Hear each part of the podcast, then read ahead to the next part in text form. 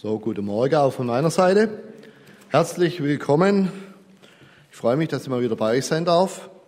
Vorhin, als ich gehört habe, KDM, also Klaus-Dieter Mauer, da habe ich denken müssen früher, der war ungefähr Manne mal vier, ja, so von der Power her. Ja, also, er ist auch älter geworden sicherlich, auch es lohnt sich bestimmt auch heute noch. Hell nicht, ist nicht älter geworden. Okay, alles klar.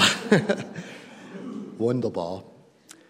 Liebe Schwestern und Brüder, tagtäglich können wir, wenn wir wollen, unzählige Berichte lesen, hören oder sehen. Auf allen möglichen Kanälen.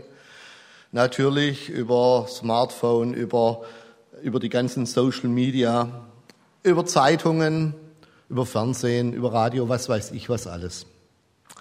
Die Medien, die diese Berichte transportieren, die werden immer umfangreicher, immer mehr und immer technisch ausgereifter und dringen in alle Lebensbereiche vor. Sage immer zu unseren Kindern, die auch schon mit dem Handy rummachen manchmal und so und mit dem Tablet. Als ich Kind war, gab es das nicht. Ja. War so. Welcher der Berichte dann stimmen, weiß kein Mensch. Also manche sind halt einfach auch fake und es ist meistens schwer festzustellen, was stimmt denn jetzt und was stimmt nicht an den Nachrichten, die ich bekomme. Und die Nachrichtenflut ist aus meiner Sicht manchmal gar nicht mehr zu bewältigen, wenn man sich nicht einschränkt und fokussiert auf bestimmte Medien oder bestimmte Zeiten, in denen man überhaupt sich die, Nach die Nachrichten anhört. Was dazu kommt, die Top-Nachrichten die haben meistens einen negativen Inhalt. Die Top-Nachrichten sind meistens nicht positiv. Manches Mal mag ich sie gar nicht mehr hören und sehen. Und nun sind wir im Gottesdienst und man wird wieder berieselt. Ja? Man kriegt wieder Nachrichten ab, wenn man so sagen möchte. Doch hier verbirgt sich der lebendige Gott dafür, mein Wort ist wahrhaftig und wirksam. Es hat eine ganz andere Qualität. Im heutigen Predigtext, da steht ein Bericht, den die meisten von uns wahrscheinlich schon in- und auswendig kennen. Das ist was, wo man vielleicht sagt, ach du liebe Zeit, weiß ich schon alles, damit bin ich durch, brauche ich nimmer. Ja, das nochmal hören, naja, ich habe da schon meine Klarheit drüber, wie das ausgeht und was damit gemeint ist. Und solche Berichte können uns manchmal vielleicht sogar langweilen oder eben zu diesem Schluss kommen lassen. Weiß eh schon alles. Ich höre mir's an und gehe dann wieder. Das denkt man manchmal auch, wenn man so äh, eine Predigt vorbereitet, Gottesdienst. Und ich bin überrascht worden, muss ich sagen. Ich lese aus Markus 2, die Verse 1 bis 12. Überschrift Heilung eines Gelähmten. Einige Tage später kehrte Jesus nach Kapharnaum zurück. Es sprach sich schnell herum, dass er wieder zu Hause war. Da versammelten sich so viele Menschen bei ihm, dass kein Platz mehr war, nicht einmal vor dem Haus. Während er ihnen das Wort Gottes verkündete, wurde ein Gelähmter gebracht. Vier Männer trugen ihn. Sie wollten mit ihm zu Jesus, doch es herrschte ein solches Gedränge, dass sie nicht zu ihm durchkamen. Da deckten sie das Dach über der Stelle auf, ab, wo Jesus sich befand, und machten eine Öffnung, durch die sie den Gelähmten auf seiner Matte hinunterließen. Als Jesus ihren Glauben sah, sagte er zu dem Gelähmten, Mein Sohn, deine Sünden sind dir vergeben. Einige Schriftgelehrte, die dort saßen, lehnten sich innerlich dagegen auf. Wie kann dieser Mensch es wagen, so etwas zu sagen, dachten sie. Das ist der Gotteslästerung. Niemand kann Sünden vergeben außer Gott. Jesus hat in seinem Geist sofort erkannt, was in ihnen vorging. Warum gebt ihr solchen Gedanken Raum in euren Herzen? fragte er sie. Was ist leichter, zu dem Gelähmten zu sagen, deine Sünden sind dir vergeben oder steh auf, nimm deine Matte und geh umher? Doch ihr sollt wissen, dass der Menschensohn die Vollmacht hat, hier auf der Erde Sünden zu vergeben. Und er wandte sich zu dem Gelähmten und sagte, ich befehle dir, steh auf, nimm deine Matte und geh nach Hause. Da stand der Mann auf, nahm seine Matte und ging vor den Augen der ganzen Menge hinaus.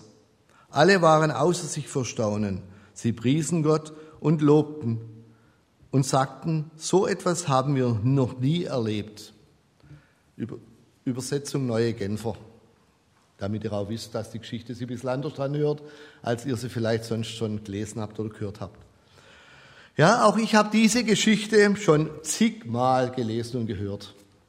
Und dann gehst du dann ran und denkst, ach ja, jetzt schreibst mal runter, was du so weißt und was dir so einfällt.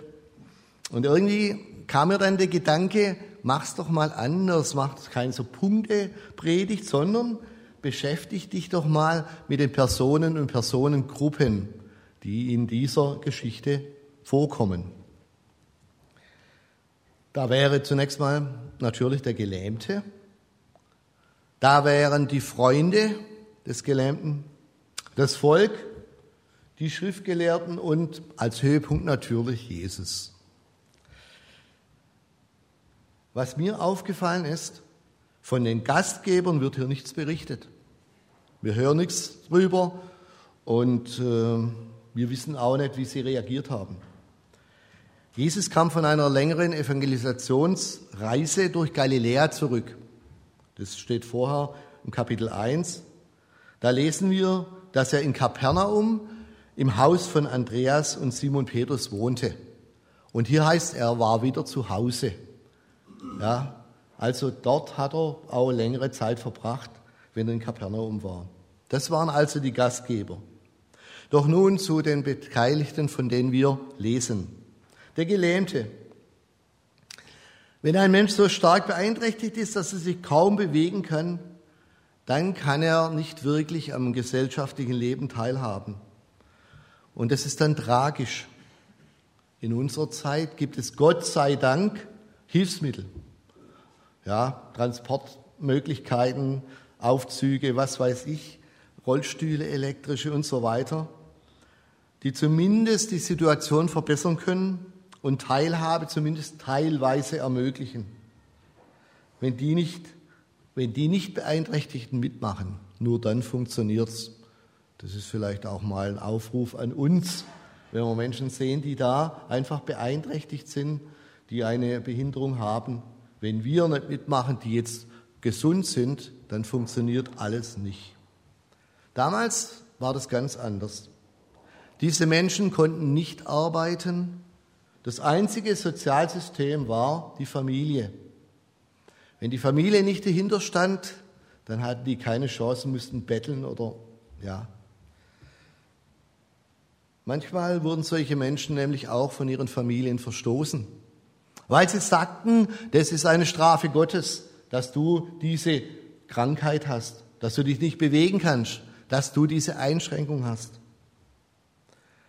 Wir wissen nicht, wie lange dieser Mann in unserer Geschichte schon gelähmt war. Wir haben keine Hinweise darauf. Klar war nur, er war komplett auf fremde Hilfe angewiesen. Und ich glaube, das ist irgendwas, wo viele auch sagen, oh Mann, wenn ich jetzt älter wäre und so, das möchte ich eigentlich nie. Ich möchte nie komplett auf fremde Hilfe angewiesen sein, anderen zur Last fallen. Das höre ich immer wieder. Wie hart ist das? Keiner will das.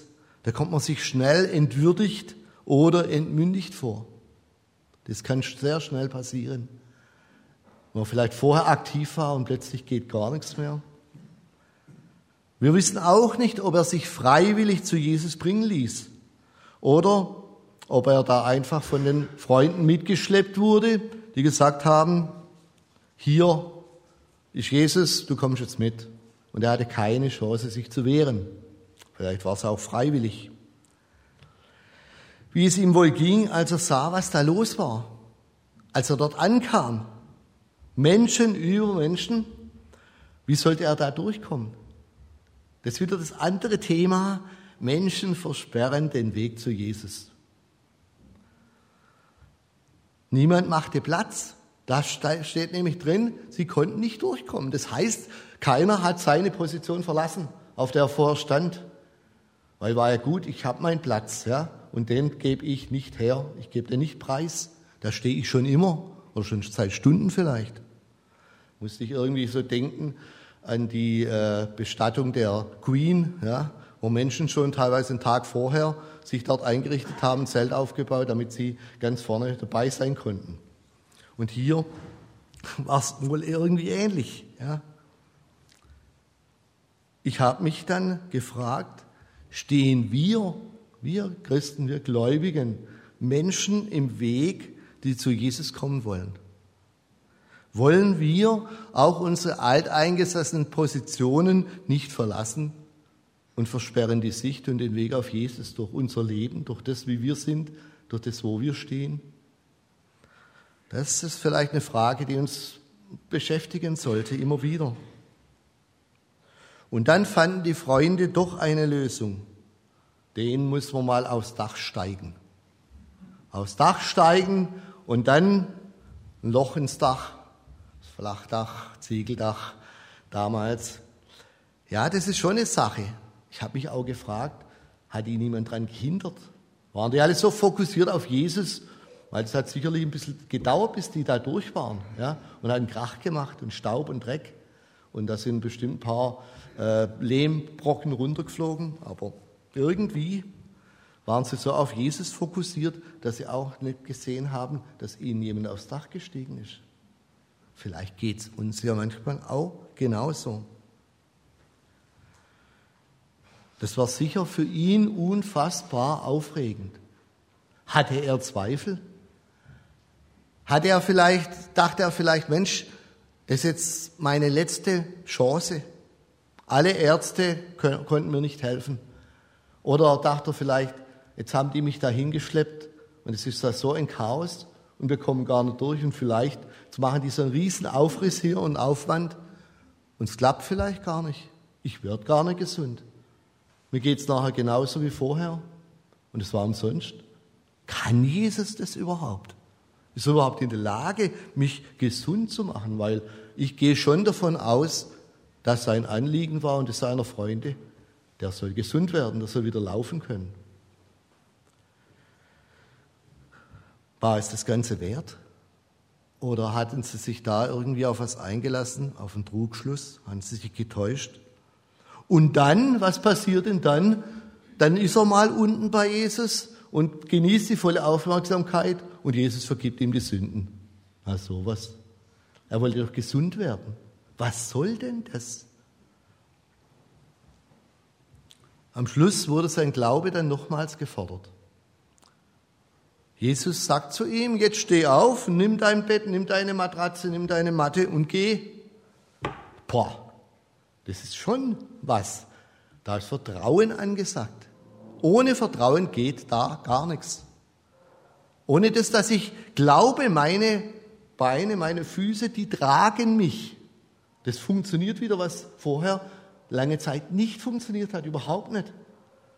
Der Bewegungsapparat, der ist nicht eingerostet, die Muskeln reichen noch aus, um mich zu tragen. Das muss man alles berücksichtigen. Und er hat sich darauf eingelassen. Er tut's, er kann gehen und er geht hinaus aus dem Haus. Bei Markus wird nicht mehr berichtet. In anderen Evangelien heißt er lobte Gott. Wahrscheinlich war er zunächst mal, also so wird es mir gehen, wahrscheinlich kann mich sicherlich nicht ganz in die Lage versetzen, total überfordert und überrumpelt. Das war mal der Gelähmte. Jetzt kommen wir zu den Freunden. Vielleicht kennt ihr den Schlager, gute Freunde kann niemand trennen. Also dieses Lied, das kannte ich gar nicht so richtig, weil das ist nicht so mein Genre, das ich gern höre. Aber wir waren mal auf einem Geburtstag und da ist ein Neffe mit Behinderung und der macht immer so Party, ja, und der hat es dann gesungen. Und dann habe ich gedacht, ja, so, so verkehrt ist ja der Text gar nicht. Ja, dass die Freunde da sind und einen nie verlassen, dass man sich auf die verlassen kann. Franz Beckenbauer hat es ja mal gesungen, ja.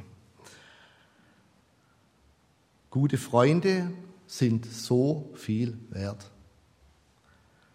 Diese Freunde schnappen ihren Kumpel und glauben, Jesus kann ihn heilen. Ja? Das ist ja fantastisch, wenn man sich das so vorstellt.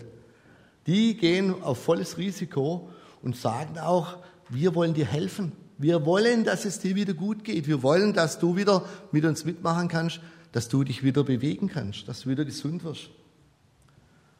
Sie kommen an und nichts klappt wie geplant. Die Wege hin zum Haus sind verstopft. Sie kämpfen sich durch. Alle Zufahrtswege dicht. Vor dem Haus ist eine große Menschenmenge. Keiner kommt mehr ins Haus. Da steht sogar, nicht mal vor dem Haus gab es genug Platz. Das heißt also, die waren in den Straßen, was weiß ich, wo die gestanden sind. Ja? Keiner kommt mehr ins Haus. Und obwohl sie sich mit ihrem Freund auf der Matratze abmühen, keiner macht Platz. Also ich hätte mich da schon geärgert als Freund, hätte gesagt, Menschenskinder, seht ihr nicht unsere Probleme, die wir hier haben? Wir müssen uns hier durchkämpfen und wir kommen nicht bei. Keiner scheint sie dann aber zu hindern, aufs Dach zu steigen. Sie wissen, sie müssen eine Lösung finden. Sie sind nicht umsonst hierher gekommen. Das muss doch irgendwie möglich sein, zu Jesus zu kommen. Sie buddeln und graben, entfernen Ziegel, machen ein Loch ins Flachdach. Sie begehen Sachbeschädigung und Hausfriedensbruch. Muss man mal klar sagen. Wenn es äh, nach heutigem Recht gehen würde, würden die verknackt müssen ins Gefängnis, wenn sie angezeigt werden. Ja? Sie lassen ihren Freund runter direkt vor Jesus. Was wird jetzt passieren? Wird er den Kumpel heil machen? Nimmt Jesus ihn überhaupt wahr? Was waren ihre Erwartungen? Ich weiß es nicht.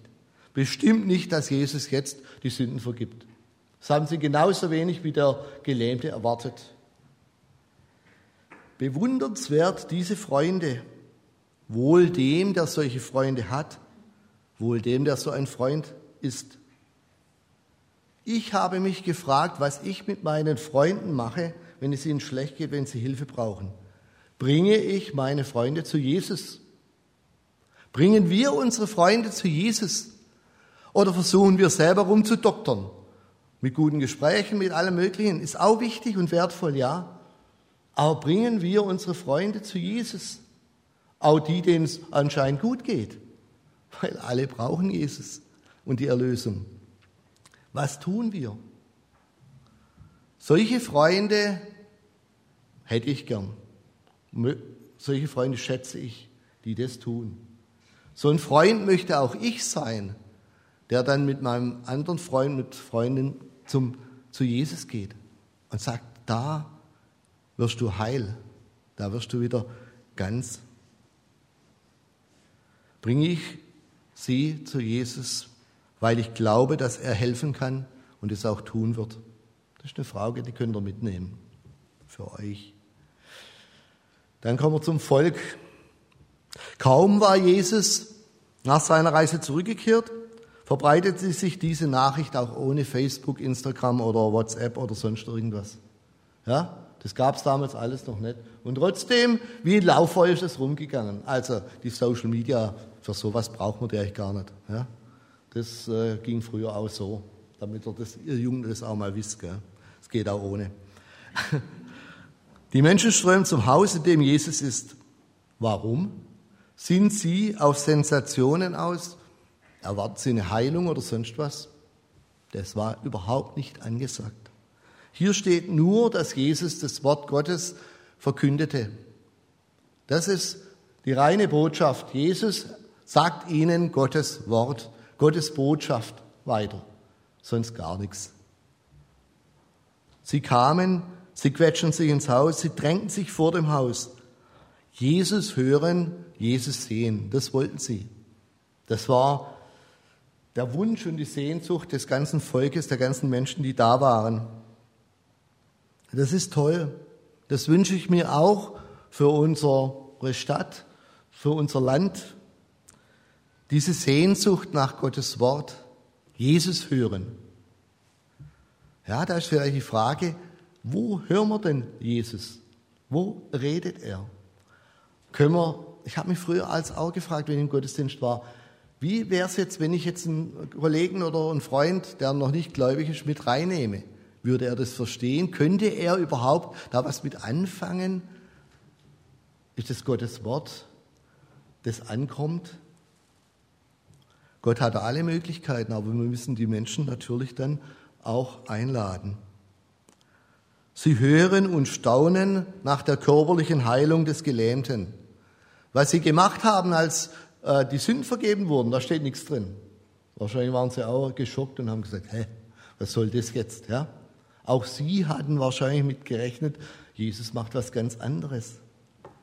Mit was rechnen wir denn eigentlich, was Jesus tut? Rechnen wir mit dem, was wir uns vorstellen, was wir Jesus vorschreiben? Oder rechnen wir, wir damit, dass er allmächtig ist?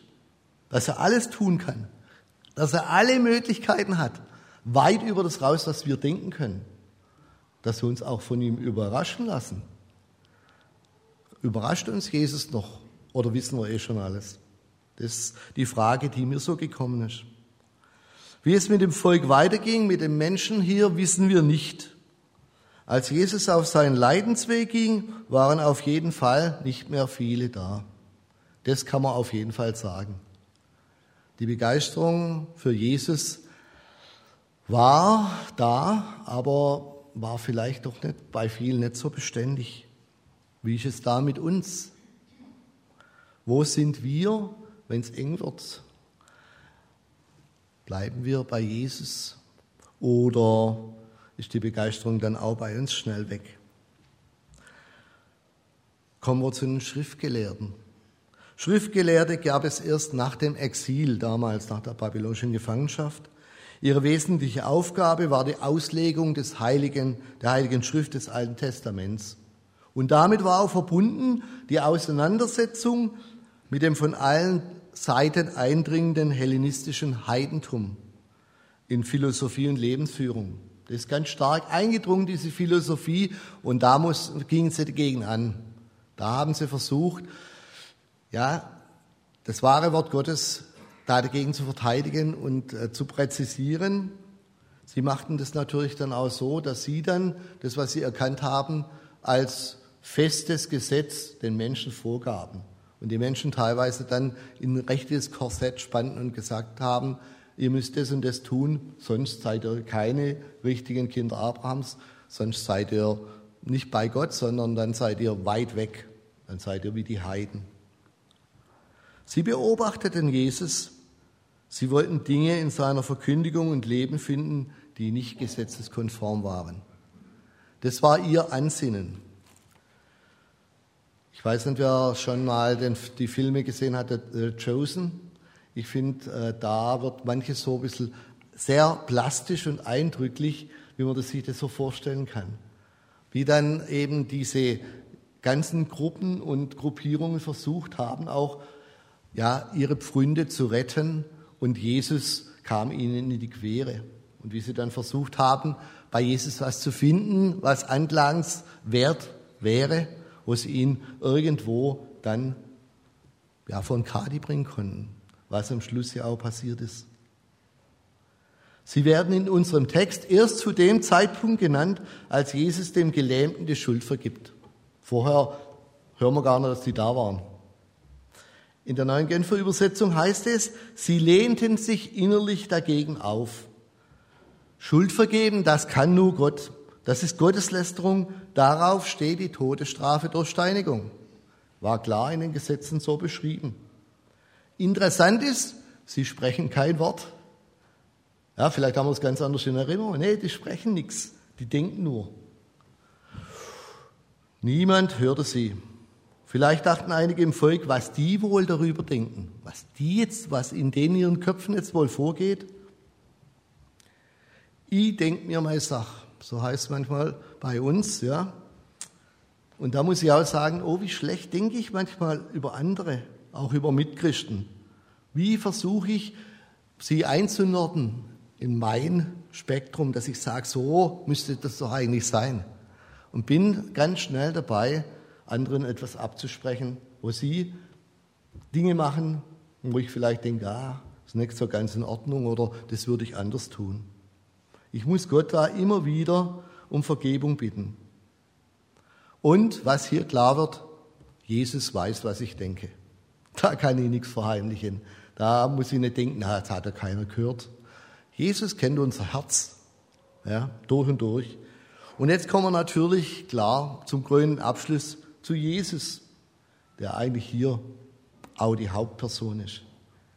Jesus lebt seinen Auftrag. Er erzählt den Menschen Gottes Wort, das ist sein Auftrag, sein originärer und größter Auftrag, die Botschaft Gottes zu den Menschen zu bringen. Die Wunder sind nicht das Erste und Entscheidende. Die sind immer noch Zugabe, wenn sie kommen. Die Zuhörerinnen und Zuhörer hören den Krach. Sie sehen wahrscheinlich, wie Lehm und Stroh herunterrieselt, wie Brocken von der Decke fallen. Sie sind vielleicht erschrocken. Vielleicht sind sie empört und sagen, spinnen die, sind die verrückt? Was ist denn da los? Über den verursachten Schaden und sind vielleicht auch wütend auf die Störenfriede. Jetzt waren wir in unserer Andacht, waren wir hier gestört. Wie können die da jetzt bloß eindringen? Wir wollen doch auf Jesus hören. Lassen wir uns stören. Hier heißt es, als Jesus ihren Glauben sah. Jesus ist so ganz anders als wir. Er sieht nur eines, ihren Glauben. Ja, wahrscheinlich hat er natürlich auch gesehen, dass da das alles von der Decke runtergerieselt ist. Aber hier steht, als er ihren Glauben sah. Er geht nur auf das ein, auf ihr Herz, auf ihren Glauben, auf ihr Vertrauen zu ihm. Das stellt er ins Zentrum. Er sieht unseren Glauben an. Nicht, ob bei uns was bröselt oder knackt oder sonst irgendwas. Jesus ist anders als wir. Und das veranlasst ihn dazu, den Gelähmten, der auf Heilung wartet, die Sünde zu vergeben. Hier wird zum einen klar, wir sind Sünder und brauchen zuallererst Vergebung und Erlösung. Das ist das allererste. Ja? Wir brauchen Erneuerung. Wir brauchen das, dass wir neu werden in Christus. Jesus sagt auch nicht, ich bitte für dich um Vergebung. Nein, er sagt, deine Sünde ist dir vergeben. Jetzt, in diesem Augenblick. Das kann wirklich nur Gott. Da haben Schriftgelehrten vollkommen recht. Es spitzt sich zu. Entweder ist Jesus ein Aufschneider und Gotteslästerer oder er ist Gott. Dass Jesus Gott ist, wird hier dreifach erklärt und dreifach klar. Das war auch vorhin der Eingang vom Dietmar. Wer ist Jesus? Jesus ist Gott. Erstmal weiß Jesus, was die Schriftgelehrten denken. Das ist ein ganz klares Indiz dafür. Jesus durchschaut sie, Jesus weiß das ja, was kein Mensch weiß und kein Mensch wissen kann. Jesus spricht von sich als Menschensohn. Das kann, kam aus dem Buch Daniel. Der künftige Herrscher des Gottesreiches, der Messias, wurde so bezeichnet, als der Menschensohn. Und Jesus sagt, das bin ich. Hier stehe ich. Eindeutig. Und Jesus macht den Gelähmten körperlich heil. Das ist nämlich genauso schwer wie die Vergebung der Schuld. Beides, beides kann nur Gott bzw. der Messias. Jesus macht ihn gesund, um seine Gottessohnschaft zu bestätigen. Und damit wird wirklich hier klar, das ist mir vorher nie bewusst gewesen, Jesus ist Gott auf dreifache Art und Weise. Macht er das hier klar. Er ist nicht irgendwie nur ein Welterklärer oder ein Philosoph oder ein guter Mensch oder einer, der halt gute Ideen in die Welt gebracht hat und dann gescheitert ist, sondern er ist Gott selber, der Mensch geworden ist, um die Menschheit zu erlösen. Unfassbar. Dieser Gottes Sohn richtet sein Wort heute an uns. Er will auch unsere Schuld vergeben. Und da gibt es keinen, der Gutes tut, auch nicht einen. Ja? Hören wir bei Paulus zum Beispiel. Nicht alle werden körperlich geheilt, auch das ist wahr. Aber den Weg in Gottes ewiges Reich, in ein perfektes Leben bei ihm, den macht er uns schon heute frei. Er will, dass wir mal ewig bei ihm sind und dass das schon heute Realität ist. Er macht uns heute für drei frei mit ihm zu leben. Glaube ich ihm? Vertraue ich ihm für mich und meine Freunde? Vertraue ich ihm für meine Nachbarn und meine Geschäftskollegen? Vertraue ich sie Jesus an? Lasst, es, lasst uns hinausgehen und es den Menschen sagen, dass sie durch die Tür kommen dürfen. Dass wir die Tür frei machen. Dass wir nicht vor dem Haus stehen und sagen, nö, guckt mal, wie er vielleicht durchs Dach kommt. Sondern ihr dürft durch, ihr dürft reinkommen, ihr dürft Jesus hören, ihr sollt zu Jesus kommen. Und da ist die Frage für uns, wie können wir denn einladender werden? Wie können wir das tun? Es ist ja eine alte Geschichte, die gab es schon zu meinen Jugendkreiszeiten, dass wir oft gesagt haben, wir schmoren so arg im eigenen Saft. Ja, in unseren Gemeinden, in unseren Kreisen, in unseren Gruppen. Wie kriegt man das denn hin? Das eine ist natürlich, wir leben in Bezügen, im Geschäft oder sonst irgendwo in der Schule mit Menschen zusammen, die Jesus nicht kennen. Und da muss ich auch selber sagen, da fehlt es oftmals auch an dieser, diesem Zeugenmut. Wenn wir aber mit diesem Jesus unterwegs sind und wenn er unser Herr ist, dann erfüllt er uns. Und dann ist es nicht so, dass wir uns was abringen müssen, sondern Jesus sagt mal, wenn das Herz voll ist, geht der Mund über.